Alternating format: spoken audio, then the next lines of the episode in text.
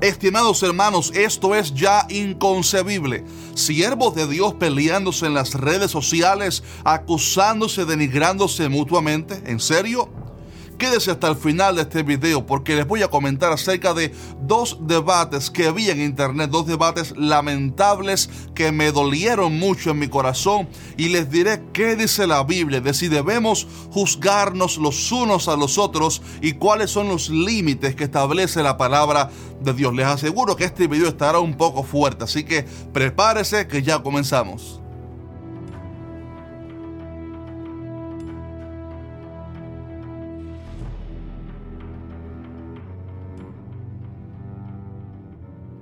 Hace dos meses aproximadamente había en YouTube un debate entre dos pastores hablando sobre distintos puntos que eran controversiales entre ellos. Ellos discutieron por espacio de una hora dando cada uno sus argumentos y a veces hasta subiendo de tono y avergonzándose mutuamente.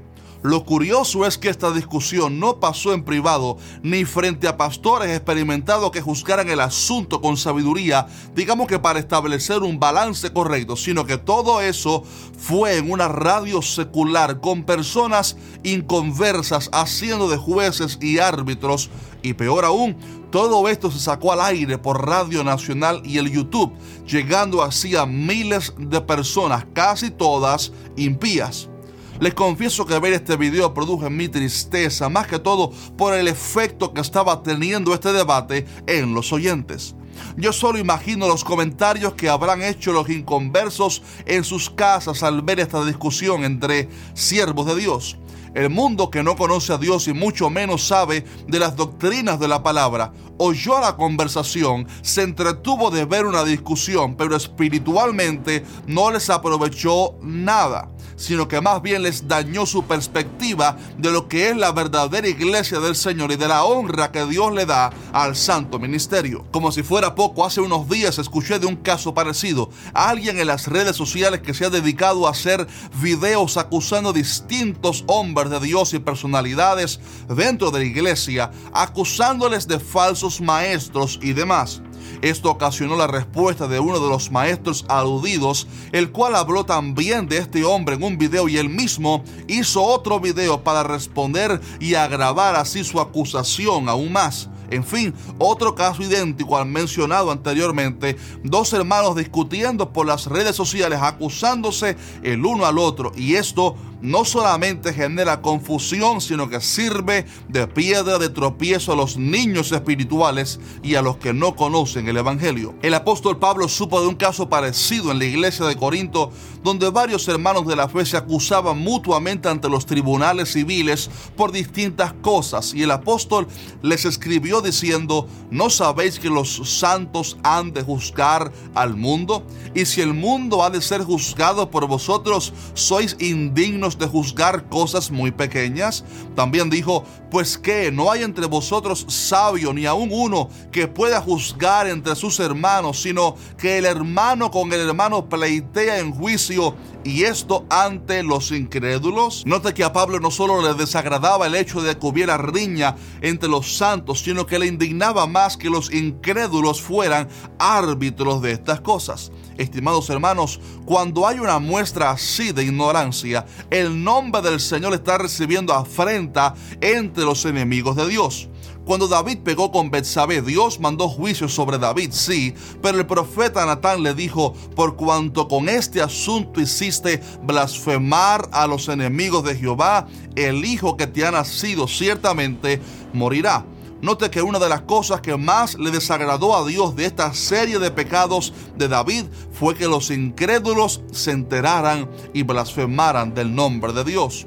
Para Dios es muy importante que los cristianos estemos perfectamente unidos en una misma mente y en un mismo corazón y demos buen testimonio delante de aquellos que aún no han recibido a Cristo. Jesús dijo a sus discípulos, en esto conocerán todos que sois mis discípulos si tuvieseis amor los unos con los otros. Note que Jesús habla del amor y la unión entre sus discípulos como aquel factor que los caracterizaría como verdaderos seguidores de él, aquellos que cambiarían al mundo con su mensaje y ejemplo. A veces queriendo ser celosos de la verdad, ofendemos a otros, nos enemistamos y rompemos así el mandamiento más importante después de amar a Dios, que amemos a nuestro prójimo como a nosotros mismos. Si ofendemos a otro hermano en la fe, por mucho celo que tengamos, estamos rompiendo uno de los mandamientos principales. A estos hermanos que tienen una plataforma en la radio, televisión, YouTube, Facebook, Instagram, les digo esto, no convirtamos nuestro ministerio en un show de chisme y farándula cristiana. Dedíquese a predicar de Cristo, a fortalecer la fe de los hermanos y por supuesto advertir sobre las falsas doctrinas, pero evite mencionar a otros hombres de Dios y denigrar su imagen. Batalle contra las falsas doctrinas, no contra las personas. Mencione los errores doctrinales, no a los predicadores. Aquí que dice la Biblia revelamos las falsas doctrinas que intentan confundir al pueblo de Dios en general y hablamos en contra del pecado, claro que sí, pero note que nunca hemos hecho ni un solo video acusando a nadie por nombre, porque al hacerlo estaríamos mutilando el cuerpo de Cristo y siendo de piedra de tropiezo para muchos. El Señor nos ha permitido por su gracia tener una plataforma exitosa y lo hemos hecho por cinco años sin difamar a nadie, ni haciendo video respuestas e incluso aquellos hermanos que no comparten algún punto de vista teológico, porque entendemos que la madurez espiritual y sabiduría nos obliga a actuar de una manera correcta percibiendo nuestro alrededor. Pablo dijo, si alguno quiere ser contencioso, nosotros no tenemos tal costumbre ni las iglesias de Dios. Jesús podía acusar a los fariseos directamente, sí, porque él conocía sus corazones y tenía toda la santidad e integridad necesaria para poder juzgar. Pero a nosotros nos dijo que no juzguemos para que no seamos juzgados. Y quizás alguien diga, sí, pero es que eso lo dijo en el contexto de los fariseos que estaban en pecado y no veían la viga en su ojo. Pero la realidad es que ¿quién determina si alguien es un fariseo o no? ¿Quién dicta si alguien califica o no entre los que no tienen una viga en su ojo para poder juzgar la paja en el ojo de su hermano? La verdad es que al intentar acusar a los demás y hacerlo públicamente y descalificarles, estamos ignorando que Dios no puede ser burlado. Todos aquellos que se dedican públicamente a denigrar a hombres de Dios en algún momento cometerán algún fallo doctrinal, algún error y de ellos también a hablar, porque todo lo que el hombre sembrare, eso también cosechará. Otro argumento a considerar es que a veces podemos estar equivocados sobre la integridad de alguien y catalogarle públicamente como falso maestro solo por cuestiones insignificantes, cuando realmente puede que sea un verdadero siervo de Dios en la parábola que Jesús contó del trigo y la cizaña, donde el enemigo sembró de noche cizaña en el campo y al amanecer los obreros querían arrancar la cizaña que estaba saliendo, a ellos Jesús les dijo, no, no lo hagan, no sea que al arrancar la cizaña arranquéis también con ella el trigo. Dejad crecer juntamente lo uno y lo otro hasta la siega y al tiempo de la siega yo diré a los segadores, recoged primero la cizaña y atadla en manojos para quemarla, pero recoged el trigo en mi granero. En otras palabras, a veces podemos estar equivocados en nuestro juicio y arrancar a algunos que son trigo y que pensábamos que era cizaña. Por eso hay que tener muchísimo cuidado cuando se trata de acusar y juzgar a otros hermanos. Ahora bien, creo que es muy importante aclarar esto antes de terminar este video, que la Biblia sí nos manda juzgar con justo juicio y nos dice que juzguemos las profecías, los espíritus y también dijo Jesús que identifiquemos por los frutos de la persona quién es un falso profeta y quién es verdadero. Por supuesto que la iglesia debe estar alerta para no ser engañada por falsos maestros que hay, mire, muchísimos de ellos en internet. Pero la diferencia es que aunque podemos establecer un juicio en privado sobre alguna persona, según sus frutos, según sus enseñanzas, si están apegadas a la palabra de Dios o no, se nos ha prohibido aún así sentarnos en silla de escarnecedores para denigrar la imagen de alguien. El Salmo 1 dice que bienaventurado el hombre que en silla de escarnecedores no se ha sentado.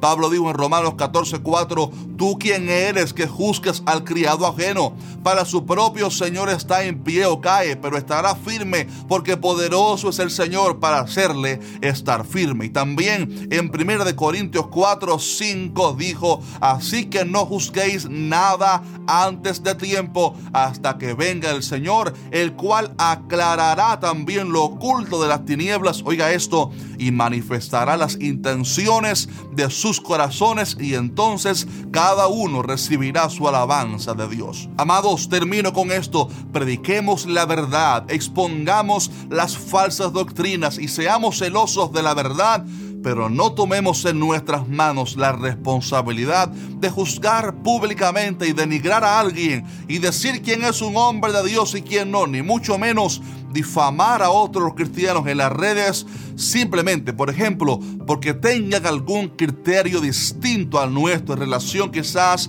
al orden de los eventos del fin u otro asunto irrelevante, la salvación. Pablo una vez confrontó a Pedro por comportarse erróneamente con los gentiles cuando estaban presentes los judíos.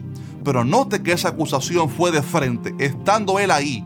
Fue también delante de hermanos cristianos y ministros que estaban presentes y que podían juzgar el tema con sabiduría. Fue también para corregir una mala acción. Pero note que jamás Pablo descalificó el ministerio o integridad de Pedro.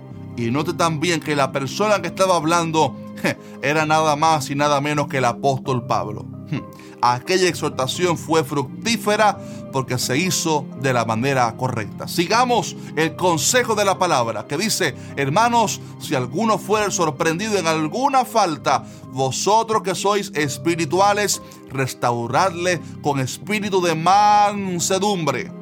Mansedumbre es muy distinto a lo que se ve a veces en algunos lugares. Dice, considerándote a ti mismo, no sea que tú también seas tentado. Hmm humildad. Así que, estimados hermanos, seamos sabios en lo que publicamos en nuestras redes y cuidemos nuestra boca para que no pequemos. Así como dijo el salmista, atenderé a mis caminos para no pecar con mi lengua, guardaré mi boca con freno. Si este video fue de bendición para ti, déjanos un fuerte like y coméntanos abajo qué crees sobre todo esto, este tema tan interesante. También quiero dejarte saber que es muy posible que la semana que viene hablemos de los libros apócrifos y por qué no están en la Biblia. Si te interesa el tema, déjanos tu like y si llegamos a los 20 mil likes, seguramente el próximo miércoles tendremos ese video acerca de los libros apócrifos. Recuerda suscribirte a nuestro canal y activar la campana de notificaciones si no lo has hecho aún. Un abrazo fuerte y nos vemos en el siguiente video mediante el Señor. Amén.